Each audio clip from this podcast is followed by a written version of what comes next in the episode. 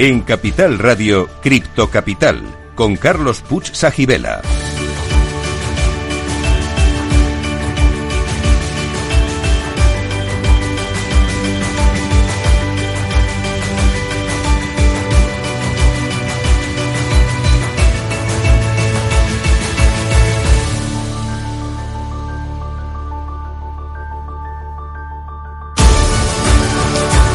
Bueno, pues saludos a todos los criptocapitaleros. Para vosotros es este programa el primero de la radio española que te cuenta lo que nadie te está contando sobre la tecnología blockchain y el mundo cripto.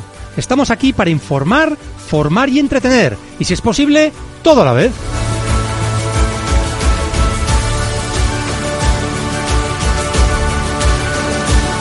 Bueno, pues hoy traemos a un invitado muy especial. Jorge Soriano, fundador y CEO de Cryptan. ¿Qué tal estás, Jorge? Hola, Carlos. Placer estar por aquí.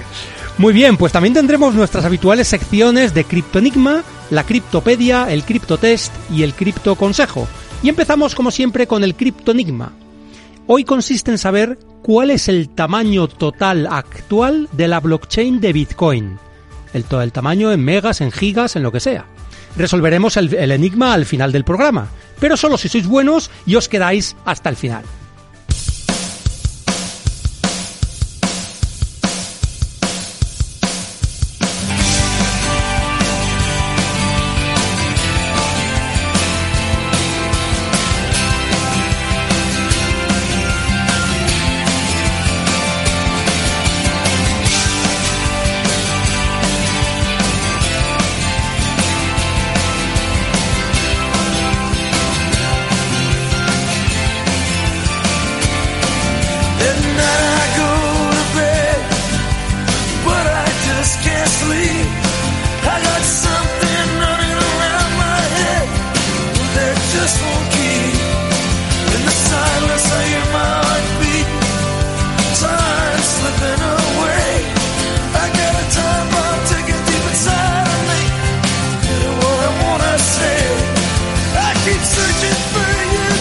Sabéis que es una tradición aquí en Crypto Capital en el programa tener excelente música, Bruce Springsteen en este caso, y también excelentes invitados. Como os decía, es un placer tener con nosotros a Jorge Soriano, fundador y CEO de Cryptan.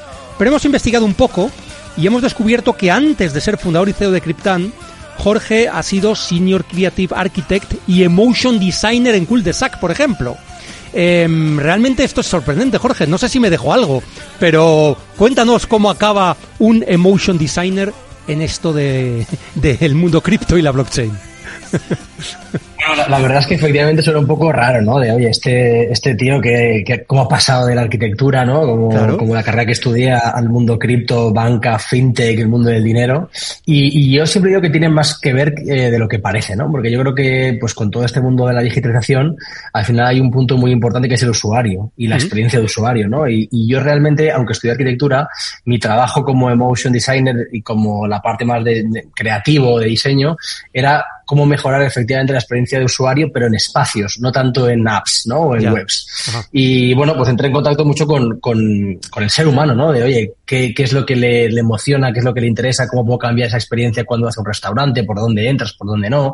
Y todo eso, pues luego cuando conocí cripto fue como, oye, antes me limitaban cuatro paredes y la superficie del local, ¿no? Y ahora es como, oye, sky is the limit, esto es digital, puedes crear lo que quieras y puedes cambiar mucho eh, cómo interactuamos con el dinero a día de hoy, ¿no? Yo, yo venía de no tener ni idea de lo que era el dinero y ni, ni de lo que era eh, nada referente a la economía, con lo cual, pues, pues creo que, que me sentía muy identificado con toda esa gente que le cuesta mucho entender cripto. Y, y por eso, pues me, me, me fascinó cuando lo entendí, después de mucho estudiar y leer y equivocarme, eh, y vi una oportunidad muy grande, pues, para, para crear experiencias de uso un poco más eh, útiles, vamos a decir, en, en todo el tema de cripto. O sea que digamos que, Jorge, que una de las principales misiones de Cryptan, que ahora hablaremos de tu empresa, eh, que es facilitar la entrada y el uso de, de los criptoactivos y de este mundo a personas que a lo mejor no tienen por qué ser expertos ni saber mucho técnicamente, ¿no? Pues también te viene de esa experiencia tuya personal de que, bueno, viniendo de una carrera como arquitectura, donde realmente se habla poco del dinero y se habla poco de la economía y se habla poco de las finanzas, no es la única, ¿eh? Porque yo creo que solo en los economistas y poco hablan de estos temas realmente. ¿eh? En el resto de carreras, yo soy ingeniero industrial, y a mí jamás me enseñaron nada sobre el dinero en la carrera. O sea que, que ahí compartimos experiencias. Bueno, pues decía que toda esa experiencia también de, de diseñar espacios para que sean más habitables, más cómodos para el usuario, más, más enriquecedores, ¿no? Te ha servido y te está sirviendo en tu, experiencia actual en Cryptan, ¿no? 100%. O sea, yo siempre digo que la arquitectura me enseñó la resiliencia necesaria para emprender, eh, porque ahí era trabajar y hacer proyectos, bueno, que te voy a contar a ti, ¿no? De horas y Un horas. salto de obstáculos continuo, ¿no? Un salto de obstáculos continuos. Y, sí, y, y esto era lo, lo normal, eh, y entonces ya pues acostumbras al cuerpo a esa, a esa marcha, y, y luego sobre todo el, el que creo que muchas veces nos perdemos, y a mí ha pasado, ¿no? Con la tecnología blockchain, cripto, web3, ahora se le llama cada vez de una forma, ¿vale? Creo que es muy compleja, pero al final lo que, lo que la gente necesita es que quiere aprovechar las ventajas Claro. y, y no quiere, no, no tiene tanto tiempo como para entender, oye, pero ¿qué es la blockchain y qué es Bitcoin y qué es Proof of Work? Oye, a mí, si esto funciona mejor que lo que tengo ahora, déjamelo fácil, ¿no? Eh, yo siempre pongo el ejemplo de mandar un email. Yo no tengo ni idea de cómo funciona el protocolo de Internet por detrás, ni, ni cómo se manda, qué pasa, ¿no? Ahí. Pero yo sé que mando un email y te llega al instante y eso es maravilloso, ¿no? Y es súper sencillo y cada vez es más bonito y me da las opciones. Pues eso es un poco como el símil que intenta Cryptan con todo lo que pasa en el mundo cripto, que como haya un día que te pongas enfermo y no leas lo que está pasando, ya, ya, ya te has quedado atrás, porque esto va a una velocidad que es increíble. Es cierto que es un mundo que bueno lo hace increíble, pero de todas maneras no te creas que te vas a librar de una pregunta que hacemos a todos nuestros invitados. Y es si eres criptofan o criptoescéptico y por qué. Bueno, yo soy, yo soy muy criptofan eh, y, y piensa que yo vengo de, nunca, nunca he tenido ningún tema de desarrollo de tecnología, nunca he, he picado código, ¿no? Que eran los iniciales que estaban en cripto, más la parte más cripto anarquista, ¿no? De oye, hay que, hay que separar, hay que, hay que proteger, que seas el dueño de tu dinero y todo esto.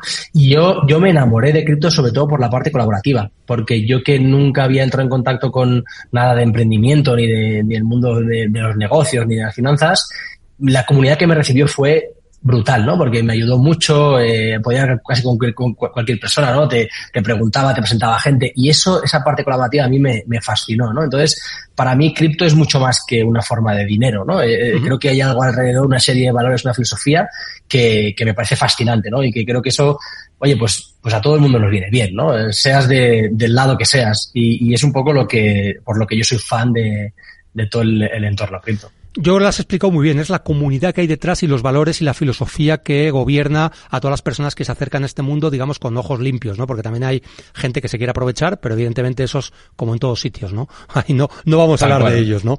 Pero bueno, dentro de las diferentes tribus que hay mmm, dentro de los criptofans, hay una especialmente potente, que es la de los maximalistas de Bitcoin. ¿Tú eres de esos? Mira, yo, yo te voy a decir que cuando yo empecé en, eh, cuando me hablaron por primera vez de, de cripto, eh, yo no entendí nada, pero nada es que no me acordaba al día siguiente ni de la palabra Bitcoin, ¿vale? O sea, imagínate, ni de blockchain, no me acordaba. Eh, me parecía como un trabalenguas. Y, y yo me tiré tres años hasta que conseguí, bueno, formar mi propia opinión, ¿no? Ni, ni mejor ni peor, digo, mi, mi, opinión. Y yo pasé por muchos sitios. O sea, yo al principio era Bitcoin sí, blockchain no, luego blockchain sí, Bitcoin no, luego volví sí que es verdad que creo que Bitcoin tiene algo especial. Uh -huh. eh, y es muy diferente. Muchas veces, y este seguro te han preguntado, oye, ¿qué es mejor, Bitcoin o Ethereum? Pues bueno, es que esto es como comparar eh, melocotones con caracoles, ¿no? No tiene nada que ver una cosa Exacto. con la otra. Eh, pero sí que es verdad que creo que Bitcoin tiene tiene algo especial, ¿no? Y tiene una serie de características que, que lo hacen único de alguna forma, ¿no?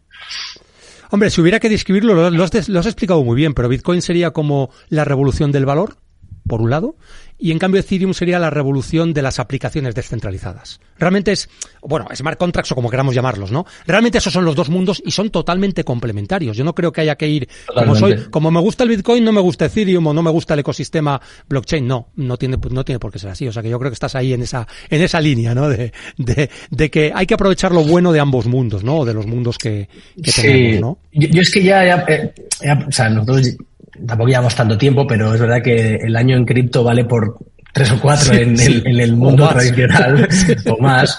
Y, y ya pues eh, he pasado por muchas cosas y, y, yo creo que me han hecho eh, ver un poco más con perspectiva. No creo que no, es, no esto no es un mundo de blancos o negros. Creo que hay una escala de grises inmensa y que al final aquí hay que ver que el objetivo tiene que ser realmente mejorar problemas de la sociedad, ¿vale? No, no, qué tecnología más maravillosa ya, pero qué resuelve. Claro. Y ese problema existe que resuelve, porque da igual que tengamos la, la mejor tecnología del mundo, si no hay nadie que la quiera usar.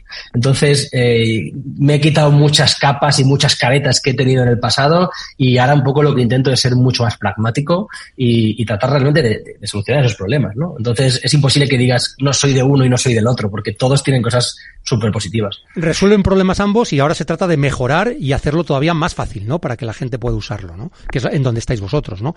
Pero cuéntame un poco sobre el origen de Cryptan, es decir, como un arquitecto que trabajas en tu, en tu trabajo, entonces primero conoces el mundo cripto, te formas tu opinión, etcétera, pero ¿cómo das el salto para que se te ocurra una idea de formar una empresa? Me imagino que tendrías que recaudar fondos, capital riesgo, no sé cómo lo hiciste. Cuéntanos un poco la evolución, porque a lo mejor en nuestra audiencia hay personas que se, que se preguntan, pues cómo Jorge, con un perfil como el que nos está contando, acaba siendo el fundador y CEO de una empresa que realmente, oye, pues mm, va o tiene aspiraciones de jugar un papel importante en el uso de, de los criptoactivos, ¿no? En, por lo menos en España.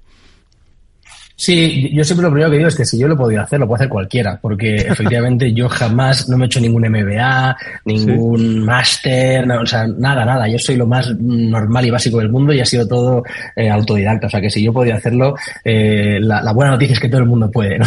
Eh, entonces, yo empecé porque me hablaban de una persona muy inteligente, eh, ¿Sí? cabo diciendo si este tío está listo y me hablo de algo que no he entendido nada, aquí hay algo que me estoy perdiendo, ¿no? Y entonces decidí empezar a meterme eh, a lo bestia ahí. Yo siempre he sido muy culo inquieto, me ha encantado el tema de, oye, pues, pues conocer gente nueva, ¿no? El, hacer negocios, eh, siempre he sido pues muy creativo en ese lado. Eh, y, y realmente hasta que no conseguí tener un poco esa idea más eh, mía de, de, dónde, hacia dónde va esto y cuál es la, la, la, oportunidad y qué es lo que creo que hay que hacer, no decidí tirarme a la piscina. Entonces, eh, fueron tres años de, pues en todo mi tiempo libre, dedicarle las horas a, a poder leer cosas que recuerdo que en aquel entonces eh, había muchísima menos información, todo estaba en inglés, eh, mi, yo hablo inglés, pero no hablo inglés bilingüe, ¿no? Entonces me costaba muchísimo hablar, o sea, leerme un artículo que hoy me leería en 15 minutos, tardaba en leerlo una semana, porque iba abriendo pestaña tras pestaña tras pestaña, que el buscador se me llenaba, que ya ni me cabían más, ¿no? Y, y entonces eh, arranqué, yo soy de Valencia y arranqué preguntando que quién hacía algo de cripto en Valencia.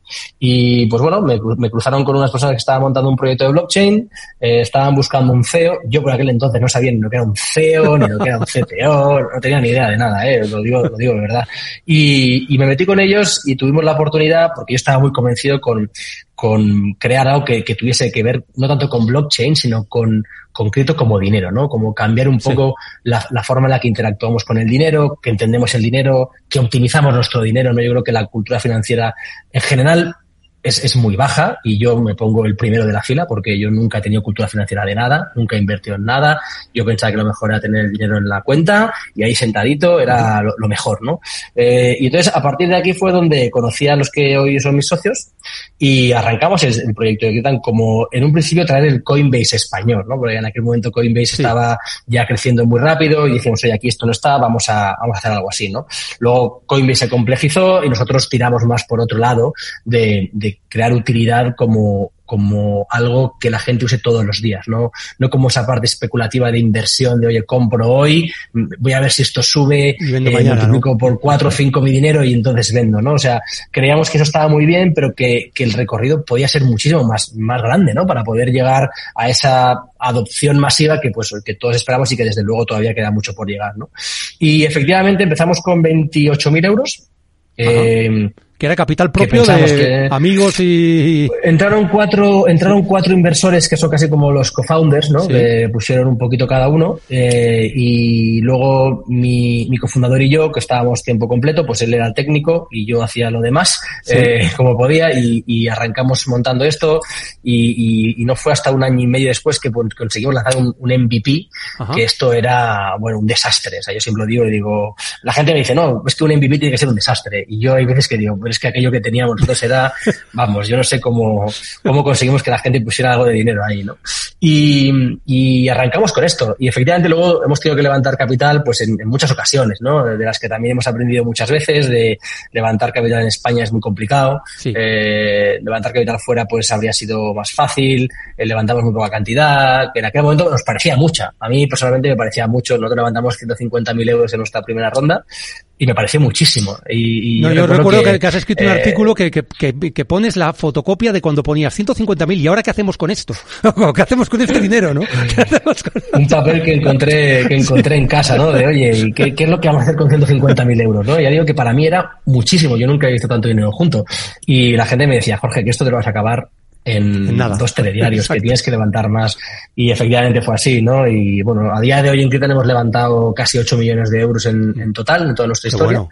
Y, y la verdad que, pues, pues mucho aprendizaje por el camino, ¿no? Pero, pero, pero bueno, ha sido muy divertido. El, el, desde, o sea, con ceros prejuicios de haber montado nunca otra empresa o, o haber estado en este sector, bueno, hemos hecho un poco lo que hemos creído que había que hacer. O sea, que, ha sido muy bonito. Me parece, antes has mencionado que queríais ser al principio, es verdad que luego los caminos a lo mejor se separaron, como el Coinbase en España, para situar la audiencia, Coinbase entonces era como el Binance de ahora, o sea, era el, el, el crypto exchange más, más conocido en el mundo. Es verdad que ahora Binance ha tomado la delantera, eh, pero en España hay otros competidores que imagino que, bueno, pues también tenéis relaciones con ellos, los conocéis bien, Bit2Me, puede haber algunos más. Eh, realmente vosotros, ¿qué lugar ocupáis en el ecosistema o queréis ocupar en el ecosistema? ¿En qué os diferenciáis?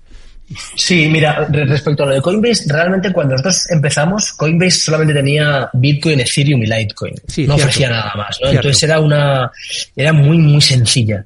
Porque, claro, cuando la gente quería entrar en cripto, eh, hay mucha gente que no quiere complicarse y que va un poco dentro a lo seguro, ¿no? Y pongo entre comillas, dentro de cripto. Luego había Binance, que te permitía comprar cosas que, mm, vamos, era imposible hasta encontrarlas. Sí, pero era mucho más pequeño entonces, porque yo recuerdo haber entrado en Coinbase y, comprar precisamente Bitcoin, Ethereum y Litecoin. Eso fue lo que hice. Eh, eh, sí, era más pequeño. De hecho, Binance empezó con solamente con cripto, no, no, no, tocaba fiat y era todo intercambios entre, entre criptos, ¿no? Entonces tenías que comprar, yo recuerdo que tenías que comprar eh, cripto con euros o con dólares en, Coinbase y entonces enviarlas de ahí a Binance, porque si no en Binance no podías entrar. Exacto.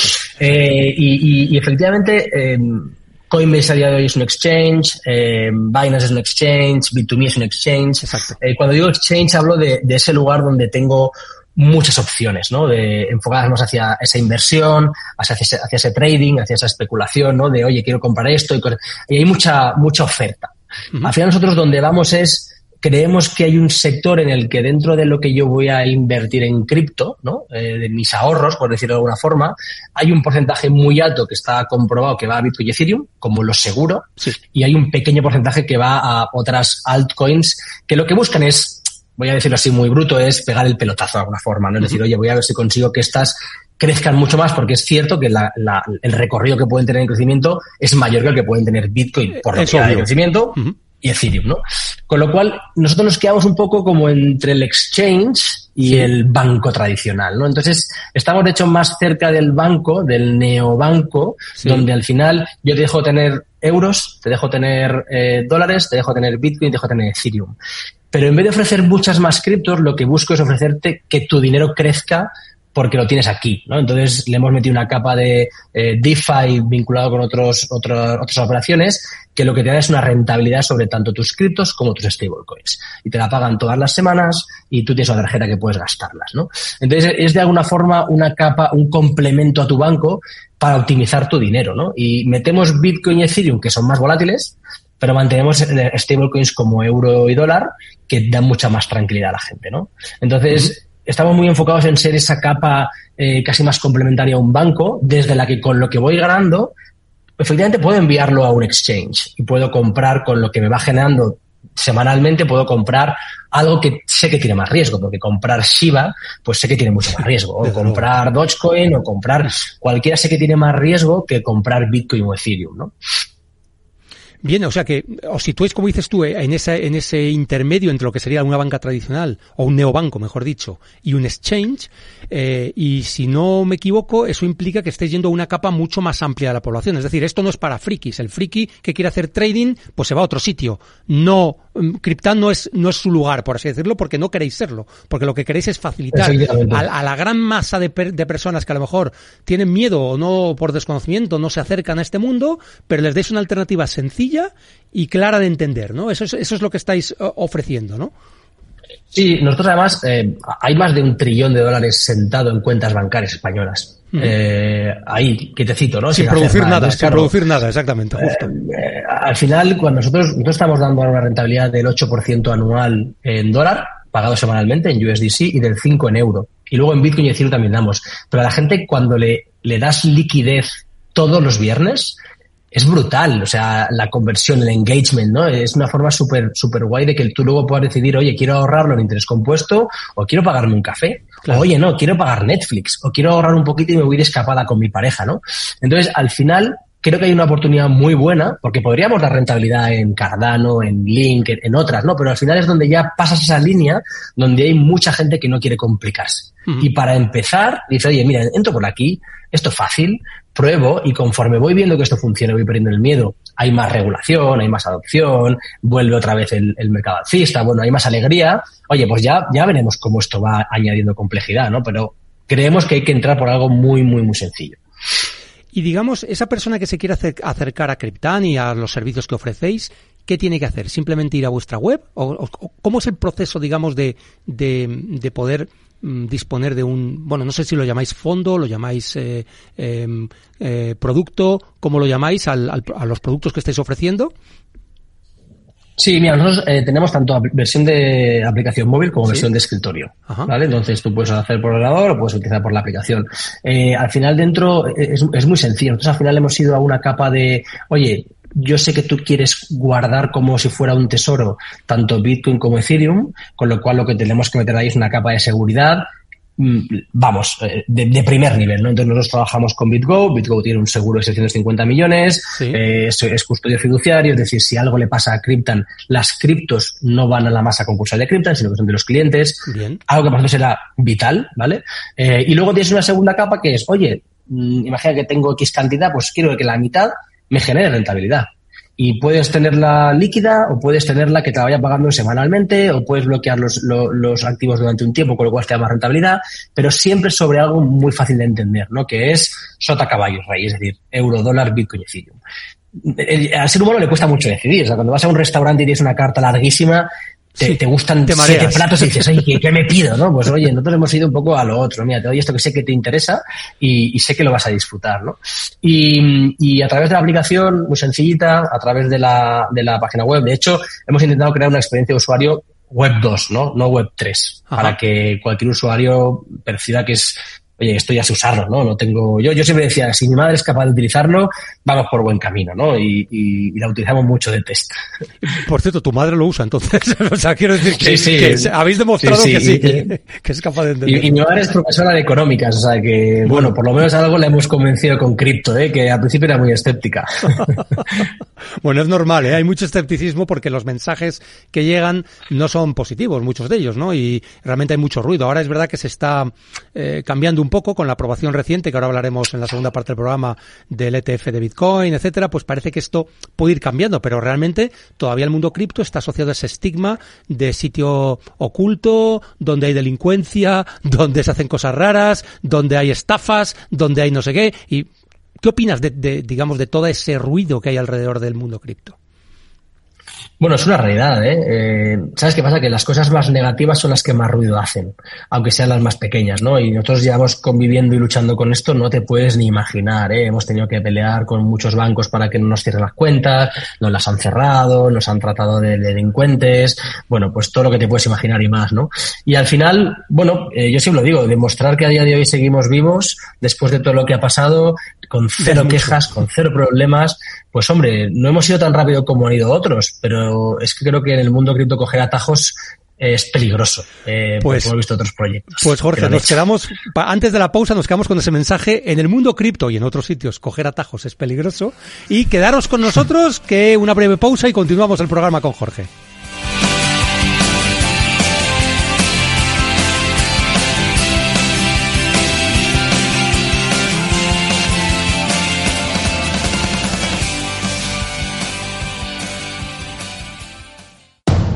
Capital Radio, 10 años contigo.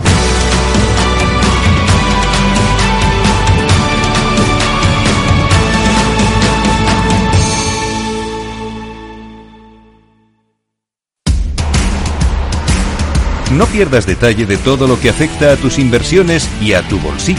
Toda la información en Mercado Abierto con Rocío Arbiza, de 4 a 7 de la tarde en Capital Radio.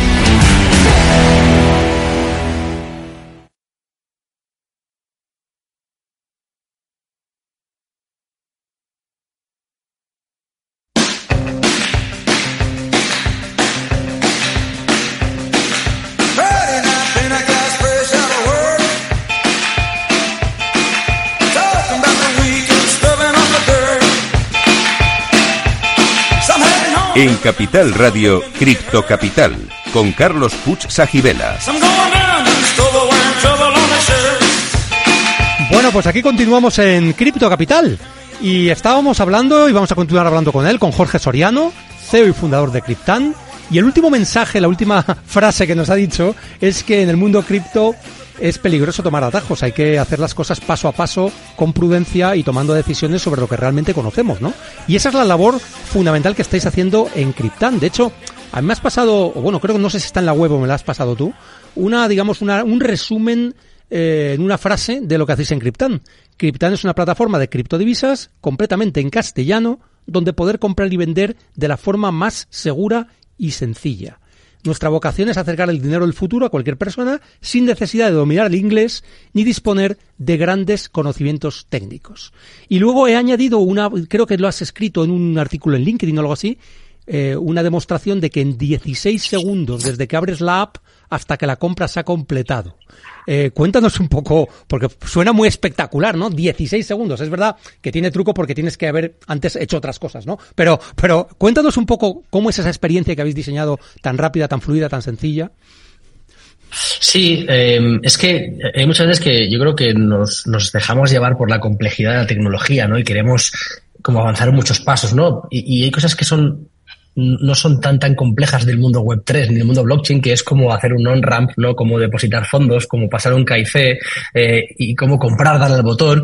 Y, ahí no se está muy poca gente pone el foco no y al final es realmente lo que la gente necesita para, para empezar no porque si le pones una barrera pero le prometes que esto va a ser el futuro del dinero dices ya ya pero estoy intentando entrar aquí me pides no sé cuántas cosas que ya ya me he liado no y yo siempre pongo el ejemplo de que a mí en México me pasó una vez iba a pedir un, taxi de estos, ¿no? No, me acuerdo qué, compañía era, si era Cabify o Uber, y me tardó más de 20 segundos en descargarse y en registrarme, y la cerré y me, y me bajé otra, ¿no? Y eso me hizo pensar mucho de decir, oye, 20 segundos. Es que, quiero decir, eh, estamos locos ya, ¿no? Pero es que esto es lo que a todo el mundo le pasa, que si tarda más de un poquito, no lo queremos, ¿no? Y, y, nos y preferimos irnos a otra y, y, empezar. Y aquí pues hicimos mucho hincapié en, oye, cómo realmente la experiencia del usuario es súper fluida. El usuario quiere comprar, pues vamos a que compre, pero muy rápido, porque el usuario quiere hacer algo que tiene muy claro, ¿no? Que es comprar. O, es vender, o es generar rentabilidad. Pues hagamos que, que, pasen pocas cosas, pero que pasen cosas que realmente la gente quiere. Y, y, esa fue una prueba que, hice yo con, con, mi móvil, ¿no? Efectivamente, antes tenía que haberme registrado y haber pasado el KIC, haber verificado mi identidad y, y, haber depositado fondos. Pero una vez, pues probé, ¿no? Porque al final esto lo decía el eh, Jeff Bezos cuando, eh, cuando en una discusión que tenían internamente de, oye, pero es que la atención al cliente va bien, va mal.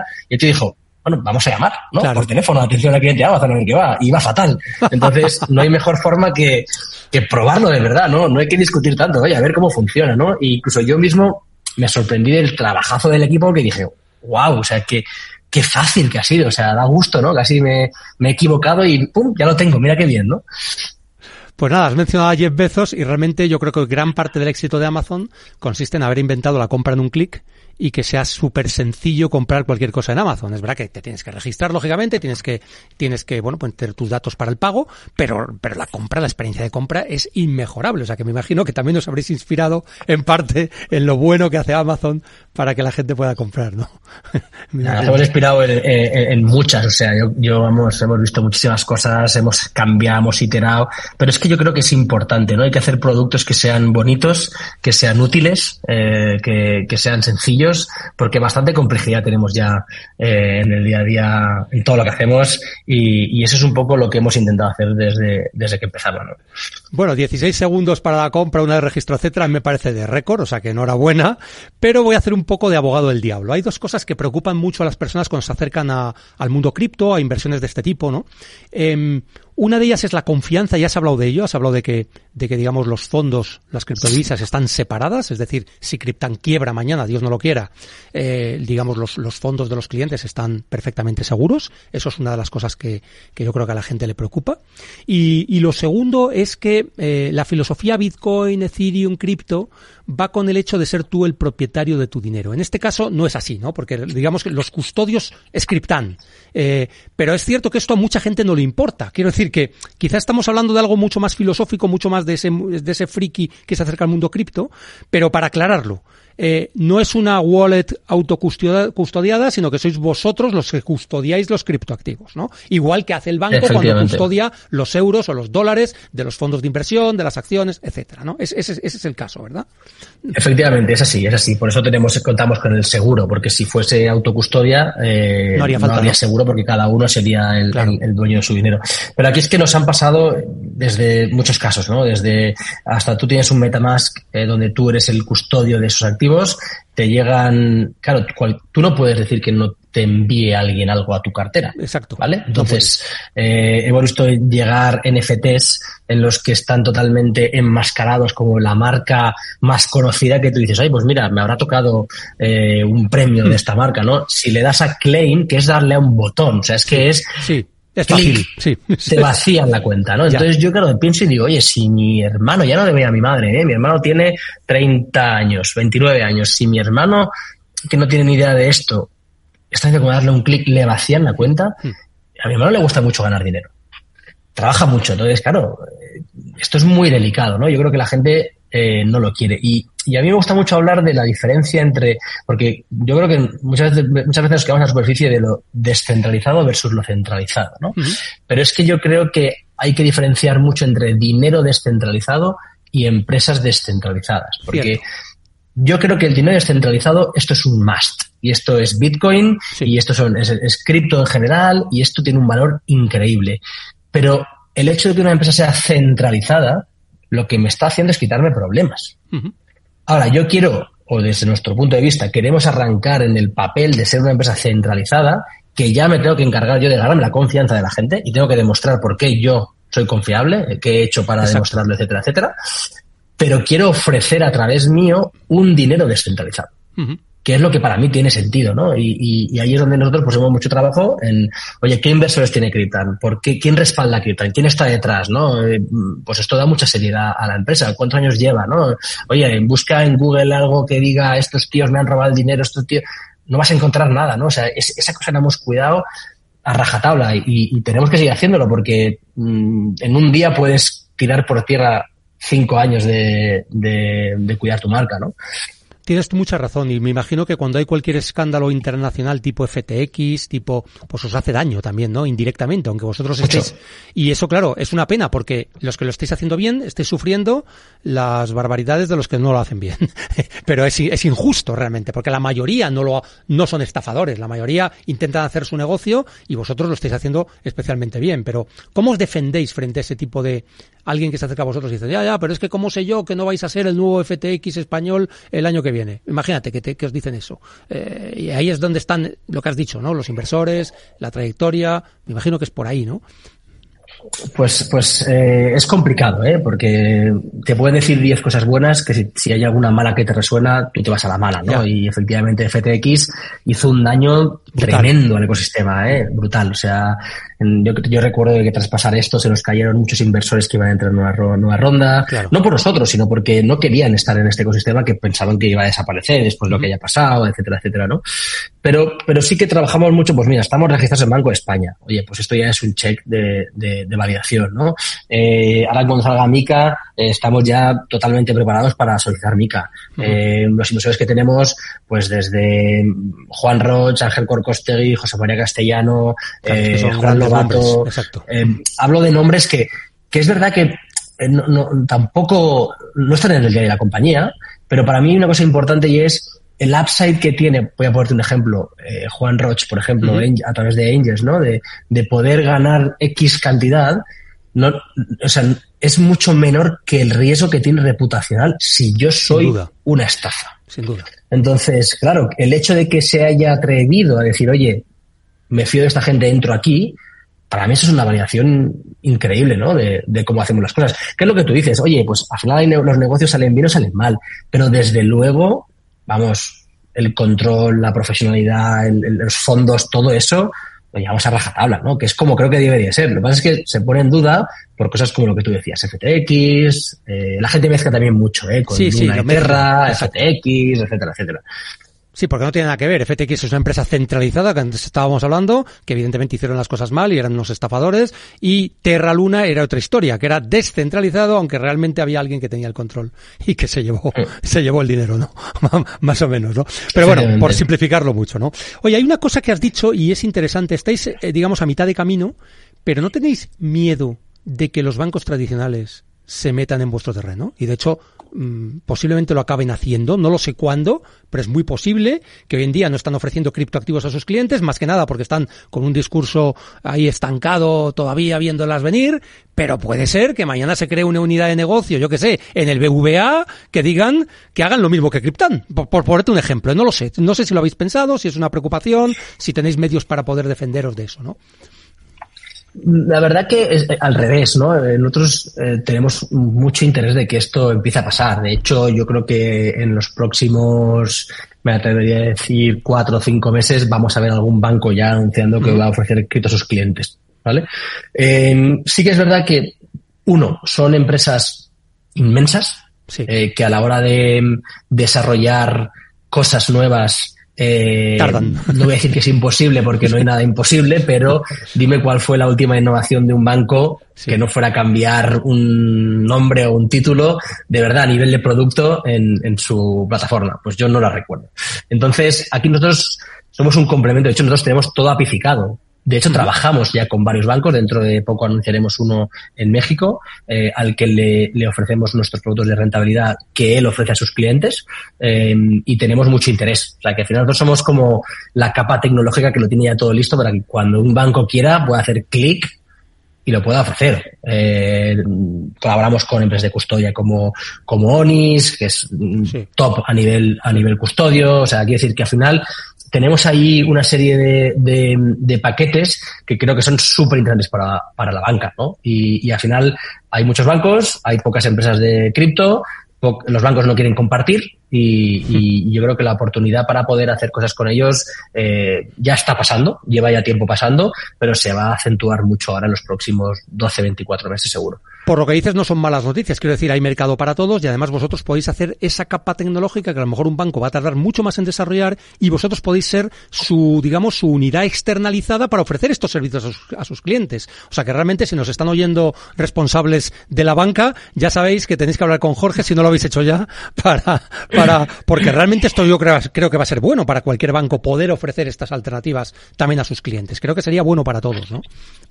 Es que no se pueden quedar atrás, Carlos. Eh, es que va a ser algo inevitable que todo el mundo va a tener que, tener dentro de su plataforma, ¿no? Y, al final, eh, hay que tener mucho cuidado con los tiempos, porque como por alguna de aquellas digas, no, yo solamente eh, compra-venta o yo solamente custodia, ni siquiera poder enviar y recibir, es que a poco que te descuides te han pasado por la derecha, ¿no? Y, sobre todo las nuevas generaciones, es algo que preocupa mucho a la banca.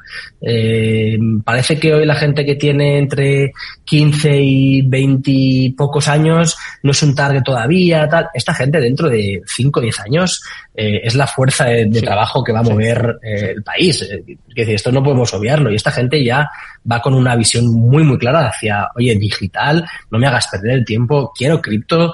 Y claro, ¿qué haces? ¿Cómo, cómo a la gente, no? Y, ahí nosotros, pues, pues somos mucho más ágiles, mucho más rápidos, entendemos mucho mejor eh, lo que ellos necesitan, ¿no? Y yo creo que, de lo que tú dices, es un complemento muy bueno. recientemente se ha aprobado el ETF de Bitcoin, bueno, uno de ellos, mm, parece ser que van a venir más, incluso van a venir de Ethereum. ¿Cómo afecta? ¿Cuál es tu visión de que, por qué realmente esto es tan importante? O bueno, o si es tan importante. Esto es una, una muy buena pregunta, ¿eh? porque eh, yo todavía también lo escribía en, LinkedIn. Eh, quiero decir, ya había ETF de Bitcoin eh, en Brasil, creo que en Canadá, en Alemania, ya, existe, con lo cual el hecho de que sea por un ETF, oye, pues tampoco, ya, ya está, cuál es la novedad, ¿no? Pero yo creo que sí que es verdad que la, la guerra que había entre la SEC eh, y, todo lo que era el ecosistema cripto, pues al final hace mucho ruido, ¿no? Y, hay mucha gente que no tiene ni idea de que, había, de que había otros ETFs aprobados. ¿no? Eso es cierto. Para mí, el ETF, que, bueno, sí que es verdad que tiene un subyacente, que es la propia cripto, que es Bitcoin, ¿vale? No es, no es otro tipo de derivados financieros, como puede ser un ETN o un CFD, etcétera, etcétera. Eh, sigue sin ser el propio Bitcoin eh, en sí, desde mi punto de vista. Es un ¿no? derivado, es un, de- realmente tiene es un derivado.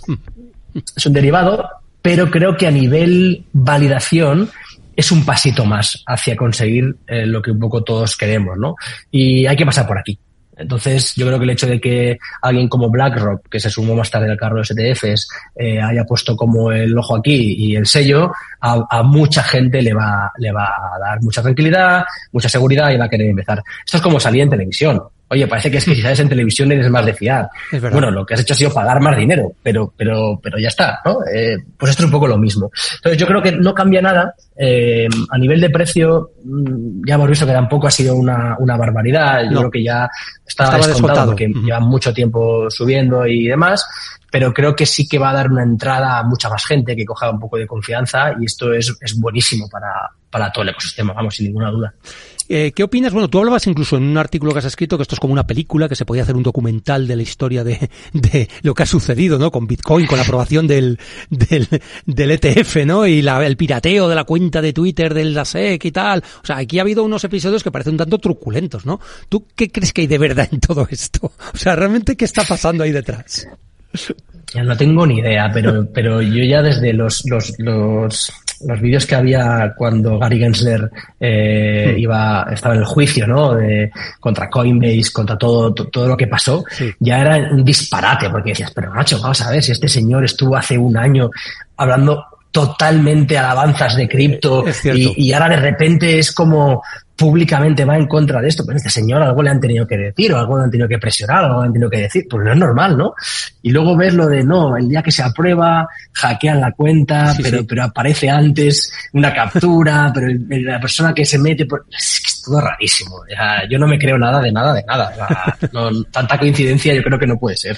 Tenemos que ser un poco escépticos. De todas maneras, yo creo que no tanto es la aprobación del ETF, sino la validación, como tú bien dices, que eso supone para el resto del mundo y del mercado financiero. De hecho, has hablado de BlackRock, pero también está JP Morgan con unas declaraciones hace dos o tres años diciendo que Bitcoin era el diablo y el demonio, y ahora se han subido también al carro. Es decir, eh, está habiendo unos, unos cambios de opinión casi mm, de 180 grados sobre una opinión absolutamente negativa sobre este mundo y que la querían apartar a la gente de esto. Ahora no, ahora ya parece que ya empieza a ser bueno y además vamos a ver si recibimos un trozo del pastel, ¿no? O sea, es un poco eh, en lo que parece que está sucediendo. ¿Tú qué opinas? ¿Realmente esto es así? O sea, son, son tan malvados para, para cambiar de opinión de un año a otro y sin que se les caiga la cara de vergüenza. O sea, porque es que... Sin, sin, sin, sin ninguna duda. O sea, sin ninguna duda creo que al final eh, aquí hay, hay, hay, hay mucho negocio. O sea, hay mucha gente que quiere hacer, hacer negocio, ¿no? Yo siempre he dicho que, que, que Bitcoin es para dejar de perder dinero, no para ganar dinero, ¿no? Eh, pero a- la gente que invierte en Bitcoin como si fuera más una, pues, una, una acción de bolsa, ¿no? Pues lo que busca es otra cosa. Entonces, si yo puedo decir una cosa, que caiga el precio, comprar más barato, que luego vuelva a subir porque Claro. digo la otra, y oye, pues estás hablando de, de mucho, mucha cantidad de dinero que los márgenes son brutales, ¿no? O sea, la rentabilidad que le pueden sacar a esto. Mm, Bueno, eh, son cosas que pasan, que han pasado y que van a pasar. Em, pero yo creo que cada vez el, el concepto se entiende de otra forma. Yo he oído la narrativa en los periódicos de esto es para blanquear capitales. Sí, sí, sí. eh, y, y el problema de todo esto es que mucha gente se queda con el titular, ¿no? O. Bitcoin consume más energía que, que- que no sé cuántos países y se queda con el titular. Y luego vas rascando un poco más y no tienen ni idea. Y eso es lo peligroso. Y entonces yo creo que cada vez, pues, bueno, eh, ya hemos vivido un halving anterior, ya hemos vivido un, un bull run, ¿no? Un mercado alcista anterior, donde ya mucha gente, si te acuerdas, en 2021 Bitcoin salía en portada de expansión del economista casi todas las semanas. Es Por lo cual a la gente ya no le pilla de nuevas, ¿no? Eh, vamos a ver cómo se comporta este, este año y el que viene, si sigue siendo tan especulativo, si hay gente que quiere entender un poquito más, ¿no? De qué va esto, quiere saber un poquito menos, pero yo creo que, que cada vez eh, la base sobre la que vamos creciendo es muchísimo más sólida. ¿eh? Yo he notado un cambio brutal y lo que creo que viene este año es una adopción institucional sin precedentes, ¿eh? que esto, vamos, esto es buenísimo. No, no, sin duda. ¿eh? Yo también lo creo así y, y esto va evolucionando. ¿eh? Y realmente la narrativa, como dices tú, es muy importante no quedarse solo con aquellos titulares que además han podido cambiar o han podido ser falsos directamente. Yo, para aclarar, la moneda en la que se cometen más delitos en el mundo es el dólar. Lo digo para que, por si la gente no, no lo tenía claro esa es la moneda en la que se cometen más delitos en el mundo por goleada, ¿eh? O sea, no, no, no. Entonces, bueno, pues desde ahí a, cualquier otra narrativa que hagamos se pueden hacer muchas cosas, ¿no? Oye, yo te quería preguntar, Jorge, ¿Criptana ahora mismo estáis en España? ¿O realmente tenéis vocación de ser una empresa global y lo estáis siendo ya con clientes en otros países? ¿O por motivos de regulación esto es muy complicado? Es decir, ¿cómo, cómo os, os planteáis la expansión ya sea en España o fuera de España? Mira, nosotros operamos en toda Europa, eh, operamos también en Latinoamérica. Eh, en Latinoamérica estamos muy enfocados en la parte B2B que te comentaba de, de amplificación, porque hay muchas empresas que, que, tienen muchísimo interés allí en toda la parte de tanto rentabilidad en USDC, de compra-venta, de poder enviar fondos luego desde Latinoamérica aquí de forma instantánea. Nosotros somos el, el off-ram de todo el dinero que se puede enviar desde Latinoamérica hacia Europa, que con SEPA pues tenemos mucha suerte, ¿no? Para poder eh, hacer transferencias inmediatas, de coste cero, etcétera, etcétera. Eh, y luego también estamos ahora eh, con, con, cierta pata eh, mirando Asia. En, la última ronda de financiación entraron inversores asiáticos. Yo he estado allí el, el, final del año pasado, estuve varias veces y allí les encantó el producto, ¿no? Algo que a mí me sorprendió porque yo pensaba que allí tenían otro, otro concepto y, y al revés, o sea, les, les encantó y bueno, estamos cerrando acuerdos con varios bancos más para de allí para poder ser como su partner que pueda eh, ofrecer todos los productos que tenemos a sus clientes, etcétera. Y, y, la verdad es que hay mucho interés para crecer también por, por allí. Allí la adopción es muchísimo más grande que la que hay en Europa y, y, claro, es, es no, no, es para no es para darle la espalda ¿eh? aquello. También hay menos trabas, ¿no? Creo yo. O sea, es mucho más eh, salvaje el mercado, por así decirlo, ¿no? Bueno, eh, después de Mica en Europa, eh, Hong Kong principalmente y Singapur se pusieron mucho las pilas. De ah, hecho, ya Hong Kong ya ha redactado una especie de Mica eh, y, y, y, se están poniendo mucho las pilas. Ha habido varios escándalos por allí también que se han obligado a, a, tener mucho cuidado con, con qué se hace en cripto. Y como ahora parece que hay una adopción mucho mayor, pues, oye, le han puesto puertas al campo de alguna forma. Con lo cual, eh, por lo que me estás diciendo, digamos que esa expansión internacional viene de la mano de la apificación, que para entendernos es como si vosotros subcontratáis vuestra tecnología a un banco o una empresa que quiere ofrecer esos servicios a sus clientes, pero no captáis vosotros directamente a los clientes en esos mercados. Está disponible, pero eh, por tema de regulación lo que no puedes hacer es marketing. Claro. Eh, Entonces, bueno, y, y, y, bueno, tema de regulación y porque tampoco tenemos recursos ilimitados, ¿no? Para poder abrir 100 países, ¿no? Yo creo que es mucho más sensato abrir pocos, pero abrirlos bien, que intentar abarcar demasiado y, y, y, quedarte corto, ¿no?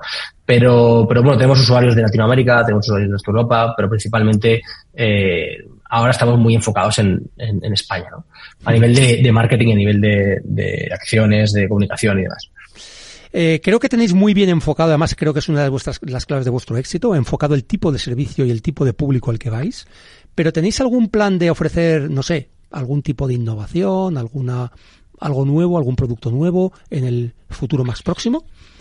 Sí, mira, sacamos ahora, eh, sale ahora en febrero, sale un, un tema de cestas o índices. Bien. ¿no?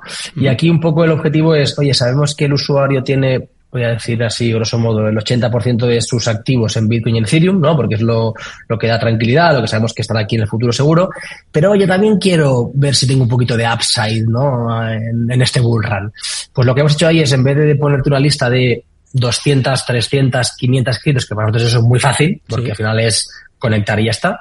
Lo que hemos hecho ha sido crear este concepto de índices, donde de alguna forma imagínate que yo digo, oye, mira, quiero tener, eh, no sé, una cesta que tenga el 25% de Bitcoin, el 50% de Ethereum y otro 25% de Cardano, por ejemplo, ¿no? Uh -huh. Y quiero que se autorrebalancee semanalmente uh -huh. para que siempre mantenga estos pesos, porque yo no quiero pensar, no quiero estar pendiente de, ay, ha subido esta, ha bajado la otra, compro, vendo. No tenemos tiempo para esto, ¿no? Con lo cual eso lo va a hacer de forma automática con dos ventajas. La primera es que es MICA compliant, que esto es importante. ¿Sí? Y la segunda es que eh, no va a tener eh, eh, el efecto de taxes por los rebalanceos. Entendido. Sino que los taxes solamente los tendrás a la hora de la venta. Sí, cuando, y creo que esto es algo pues, cuando, también cuando liquides tu participación, pero no todos los es. intercambios intermedios que hay, ¿no? Eso es, eso es. Y luego también sacaremos, eh, pues, como índices eh, o temáticas predeterminadas. Pues imagínate que alguien dice, oye, esto de la IA en cripto a mí me, me interesa. Pues igual hay una temática predeterminada que es eh, IA, ¿no? Y ahí adentro habrá, pues, una cantidad de 5 o 6 criptos o tokens que sean proyectos de IA, ¿no? Y entonces tú ya, cuando tienes que irte a Google a buscar, ay, es que esta tengo que comprar en Uniswap y esta en no sé dónde, ¿no? no. Clic y, tengo exposición a ese, a ese mercado de la IA en cripto, ¿no? O sea, siguiendo la misma filosofía de la compañía, ¿no? Cosas que a lo mejor se pueden hacer cada uno por uno mismo, pero de una forma mucho más compleja. Eh, estáis ahorrando ese tiempo y esa preocupación de estar haciendo movimientos y estáis simplificando la vida a la persona que sí quiere tener exposición a esos, a esos proyectos, pero realmente no quiere complicarse la vida, ¿no? Estáis, eh, estáis haciendo esa labor de, de, acercarlo, ¿no? Acercarlo al usuario común. Totalmente.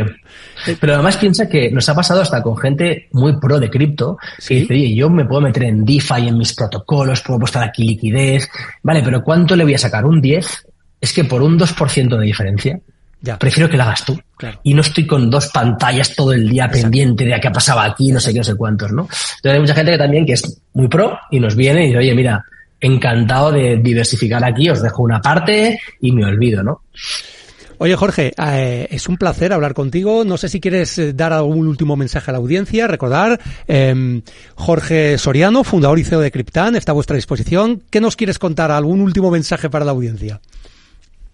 Nada, que, que, viene un año muy bonito, que hay que, hay que aprovecharlo, hay que disfrutar y, y esto no es consejo de inversión, obviamente, sí. pero, pero yo creo que después de lo que hemos pasado el año pasado, eh, este año vamos a ver muy buenas noticias de, de, adopción en todo el ecosistema cripto.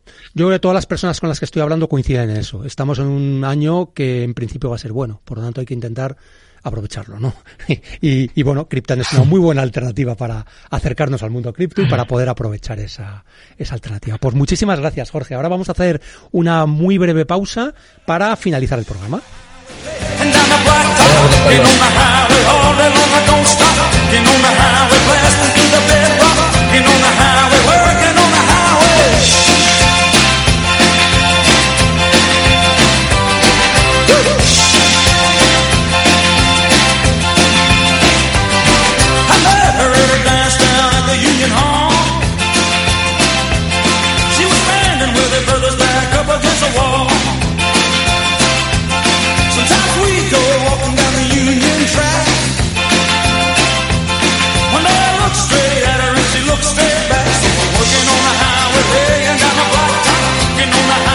Bueno, pues vamos a finalizar el programa resolviendo el criptonigma. Recordaros que preguntábamos el tamaño actual total de la blockchain de Bitcoin. Para los que no lo sepáis, la blockchain es como un registro donde están apuntadas todas las transacciones que han sucedido con Bitcoin desde el principio, desde que se creó en el año 2009. Y eso se va acumulando y se va replicando en lo que se llaman los nodos, que son servidores o ordenadores que están distribuidos a lo largo de todo el mundo y que registran todas esas transacciones. Bueno, pues a fecha de 13 de enero, hace dos días, el tamaño de la blockchain de Bitcoin es de 541,12 gigas. Es decir, que un ordenador con un disco duro de un tera, que es una cosa ya bastante habitual, te cabrían la blockchain de Bitcoin dos veces. Para que veáis eso es todas las transacciones que han sucedido desde el año 2009, 15 años de transacciones de Bitcoin realmente estamos hablando de algo increíble, ¿no? Que, que, que, toda la historia puede estar almacenada en ese pequeño espacio de disco, en este caso, ¿no? Y bueno, pues vamos a finalizar el, pro el programa con el cripto consejo. Eh, siguiendo lo que hemos hablado con Jorge, la seguridad es crucial. Es decir, ya sea porque validas la confianza que te puede merecer una entidad como Cryptan para, para almacenar tus criptoactivos, o bien porque decides tenerlos autocustodiados en tu wallet, pero entonces tienes que tomar precauciones adicionales de seguridad para no perder tus claves, para no ser pirateado y para realmente hacer las cosas bien, porque si no te puedes encontrar con un buen disgusto. Y dicho esto, nos veremos el próximo lunes a las 3 de la tarde. Sed felices, criptocapitaleros.